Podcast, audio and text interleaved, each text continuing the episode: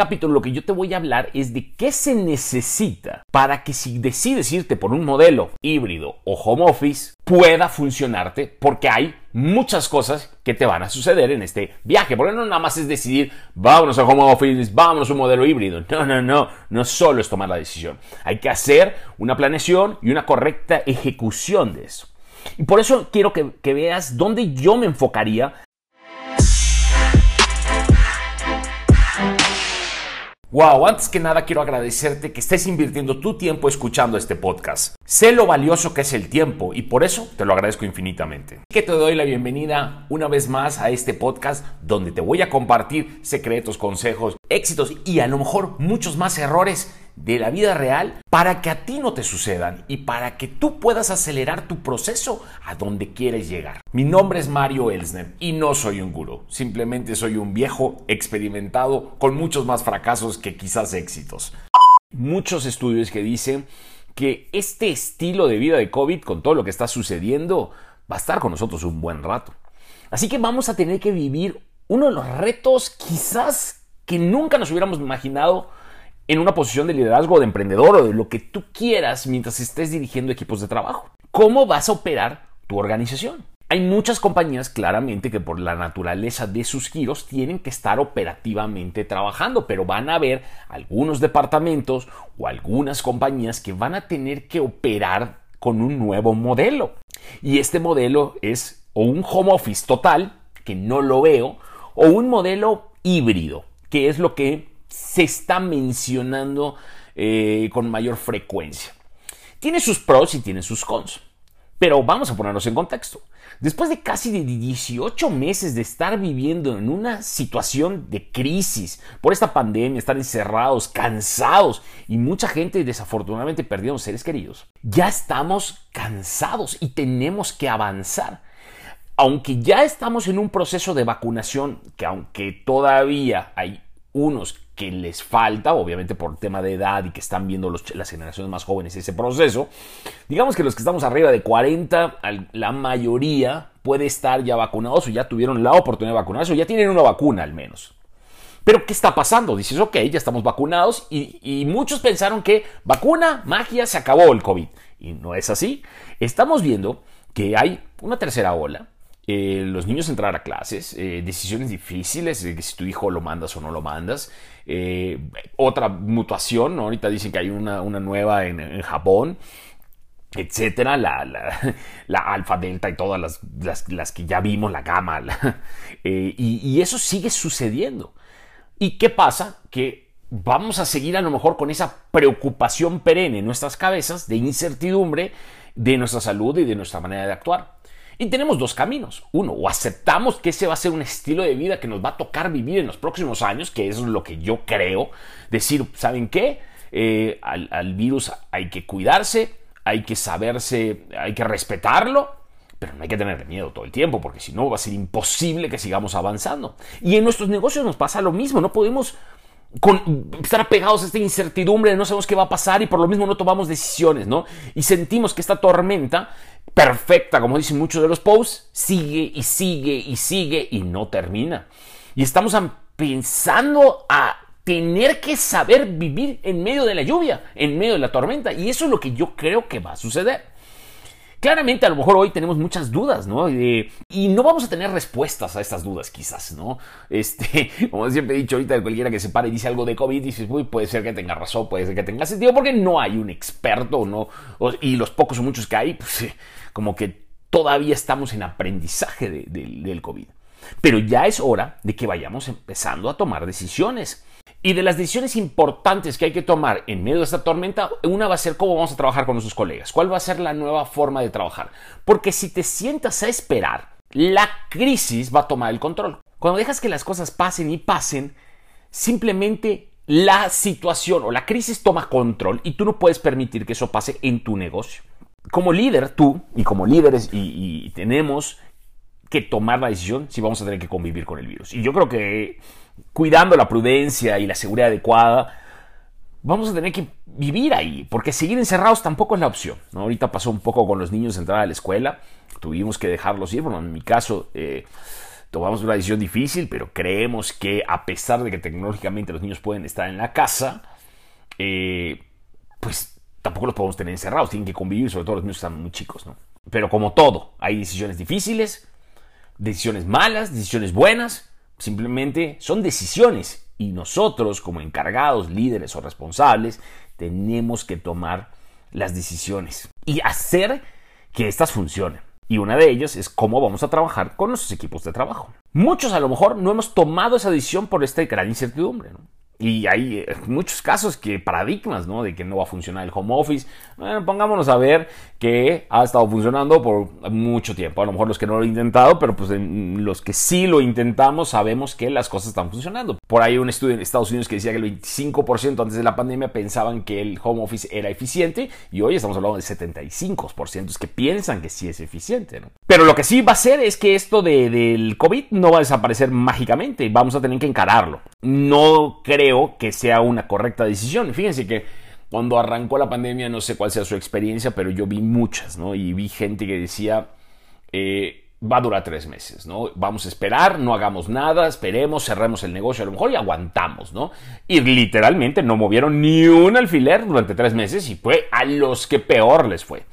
Eh, y los que no y decidieron que esto iba para largo y decidieron que realmente era una crisis y tomaron acción, innovaron, cambiaron, pivotearon sus negocios, fueron los que hoy les está yendo incluso sorprendentemente bien. A veces no sé si han visto en algunas películas de guerra que dice el que se queda quieto se lo carga el payaso. Bueno, esto pasa en la pandemia. Yo creo que lo peor que podemos hacer es quedarnos quietos. El chiste es estar en un movimiento constante todo el tiempo para que tú vayas innovando, cambiando y moviéndote al son de la canción, ¿no? Porque esto así es. Muchos estarán preguntando hoy cuál es el modelo que más te conviene, ¿no? En base a esto, decir, ok, me quedo home office, me voy híbrido, eh, regresamos a la oficina todos. Eh, depende, yo creo que no va a haber una respuesta única y no va a haber una solución mágica para nadie. Yo creo que depende de tu estilo de negocio, tu tipo de negocio, tú vas a tener que tomar la decisión que más se te acomode. Pero lo que les puedo garantizar es que estas preguntas se las están haciendo muchísimos directivos, eh, dueños de compañías a nivel mundial. No saben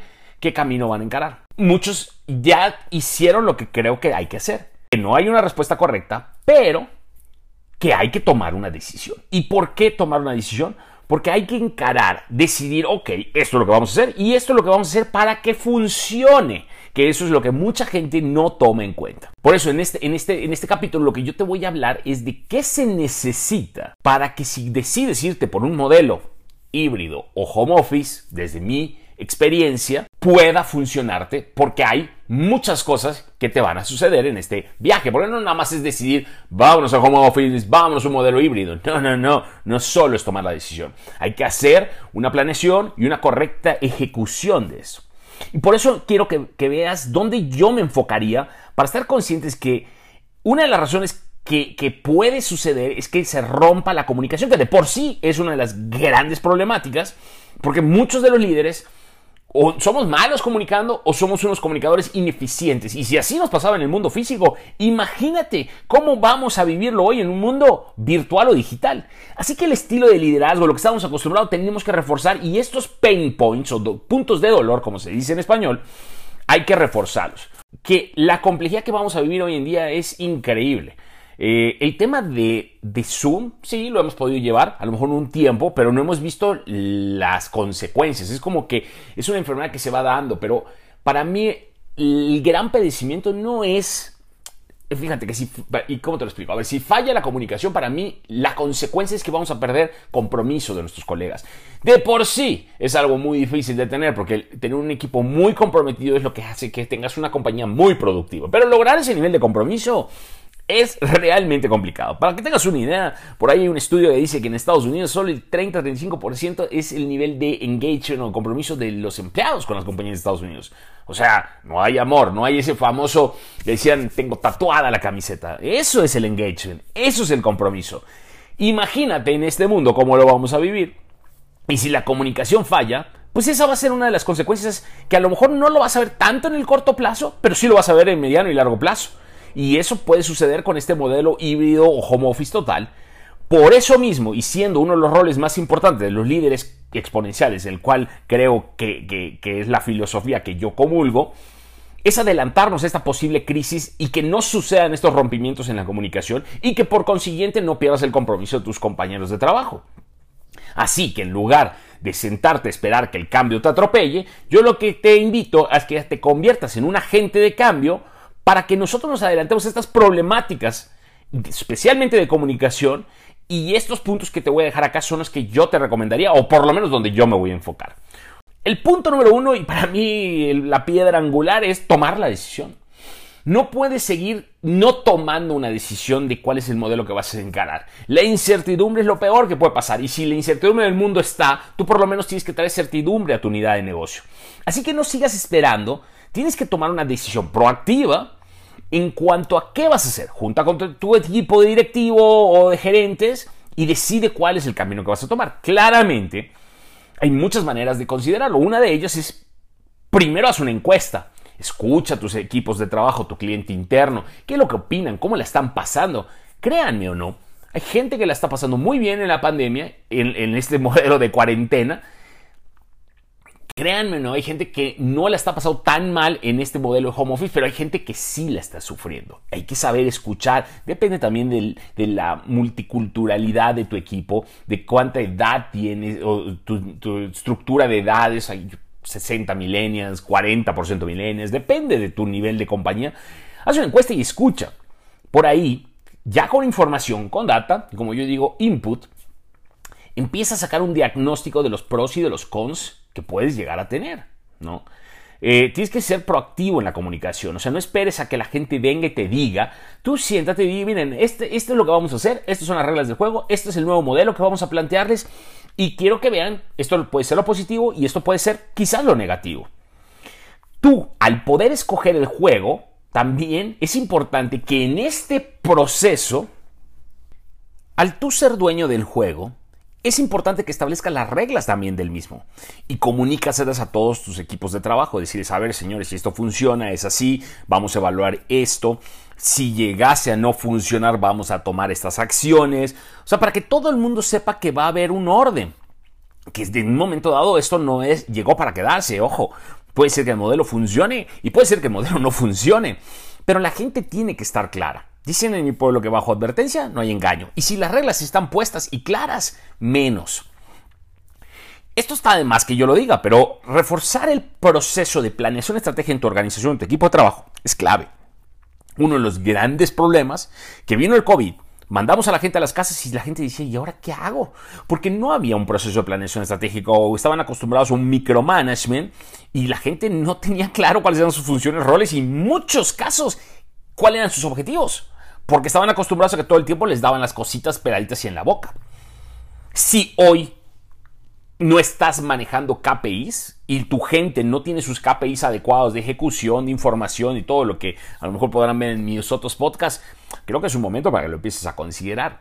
Porque la única manera de manejar equipos de trabajo a la distancia es que ellos tengan claros cuáles son sus objetivos, cuáles son sus indicadores de éxito, que no, que no llegues el último día y veas que se te pudrió todo, y que vayas monitoreando el avance de cada uno de ellos. Por el otro lado, también está la parte como gran tópico y paso dos para mí es digitalízate. ¿Y qué, de qué se trata digitalizarte? Implica que de entrada debes tener, uno, las herramientas correctas. No, no agarres y compres lo que sea de moda o que estemos viendo que, ay, fulano de tal tiene tal herramienta. No, tienes que ver qué herramientas tienen tus, incluso tus, muchos de tus clientes. Eh, así que modas acá salen por la ventana. Tú tienes que realmente saber que va a funcionar para ti asegúrate y entiende que tus colegas tengan las herramientas adecuadas para que puedan trabajar desde casa o en este modelo híbrido o si llegas a decidirlo. ¿Por qué? Créanme, una de las grandes problemáticas es estar repartiendo el internet entre todos los miembros de la familia porque pues todos están encerrados en la casa y se cayó la red y que mi hijo está tomando clases. Es un tema. Y por el otro lado, puede ser que tengas algo, que compres un activo y que no le estés sacando el jugo adecuado. Hay unas herramientas que he visto extraordinarias para hacer presentaciones didácticas, para grabar, para hacer minutas, etcétera, ¿no? Y bueno, ahí viene también parte de las reglas, nada más como paréntesis, el tema de grabar, no grabar, las faltas de respeto. Hay que tener mucho cuidado con ese tipo de cosas. Como paso 3, sin duda mejorar la comunicación y reforzar la comunicación, porque he hablado que es una de las grandes problemáticas.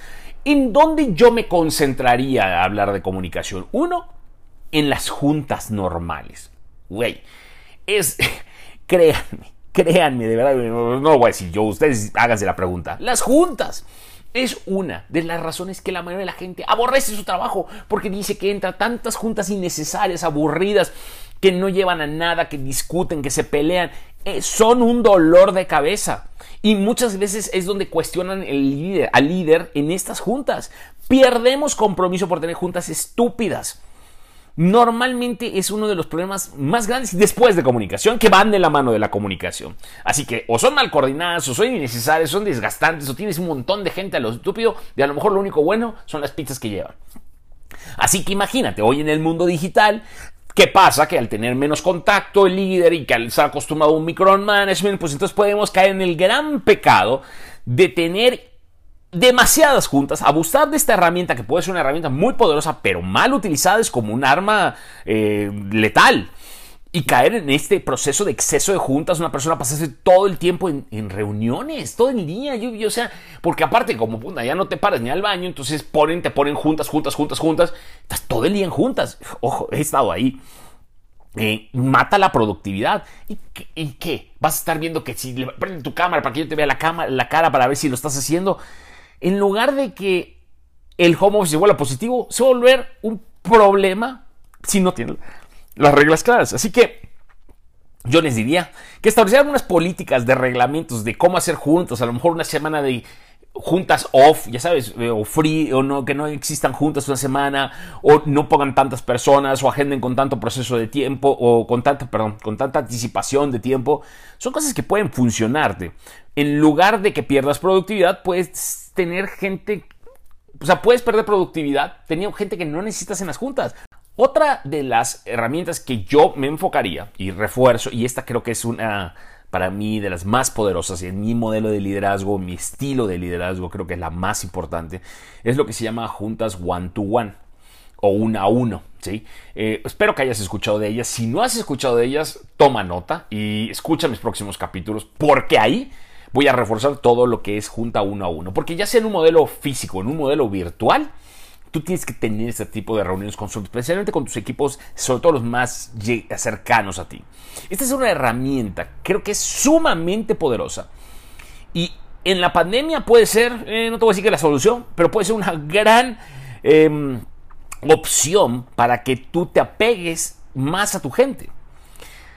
Recuerda que para tener estas juntas tienes que tener una plantilla correcta, porque podemos caer en esa eh, no lo quiero llamar, eh, ¿cómo, se, puede decir? Algo que es una informalidad de no darle la importancia a una junta uno a uno con tu equipo de trabajo. Entonces, en lugar de terminar hablando de las cosas importantes, terminarás hablando de qué es lo que están cocinando esta semana para los niños.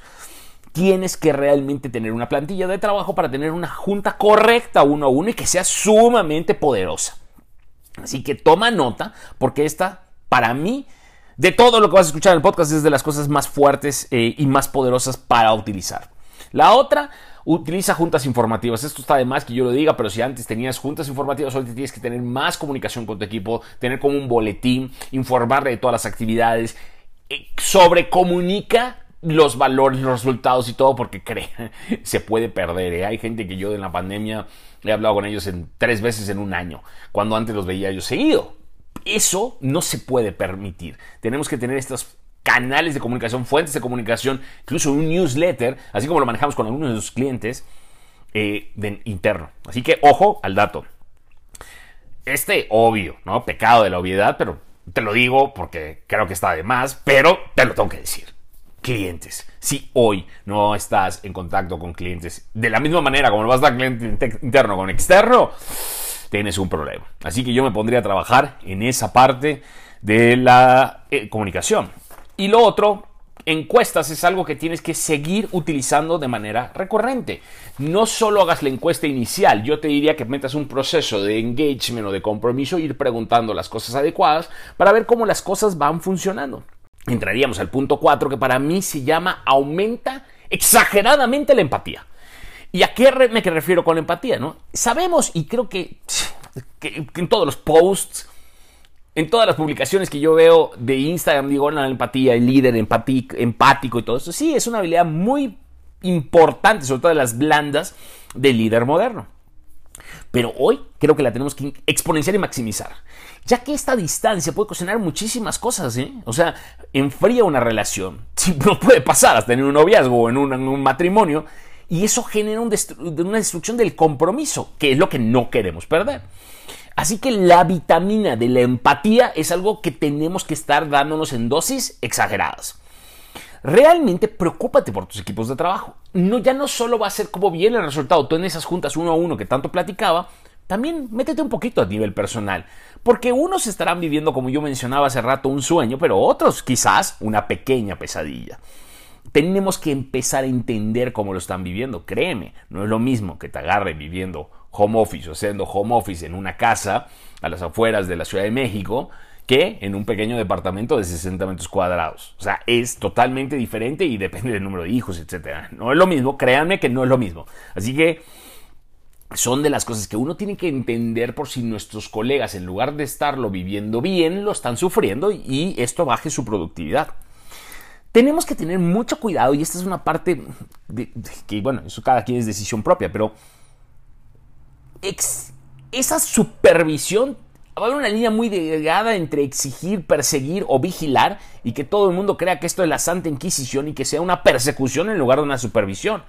Y porque claramente van a haber más distractores que de costumbre porque pues van a estar en su casa la mayoría de la gente, estar mandando mails los sábados y domingos, cosa que mm, no deberíamos, tenemos que tener límites, tenemos que tener cuidado de no tener a la gente hasta muy tarde, eh, pensar que la gente tiene que trabajar de 8 a 8, hoy claramente ya eso no va a funcionar tanto. Hoy tenemos que pensar nosotros como líderes que vamos a tener que hablar de eh, trabajar en base a proyectos y no en base a tiempos, en base a objetivos.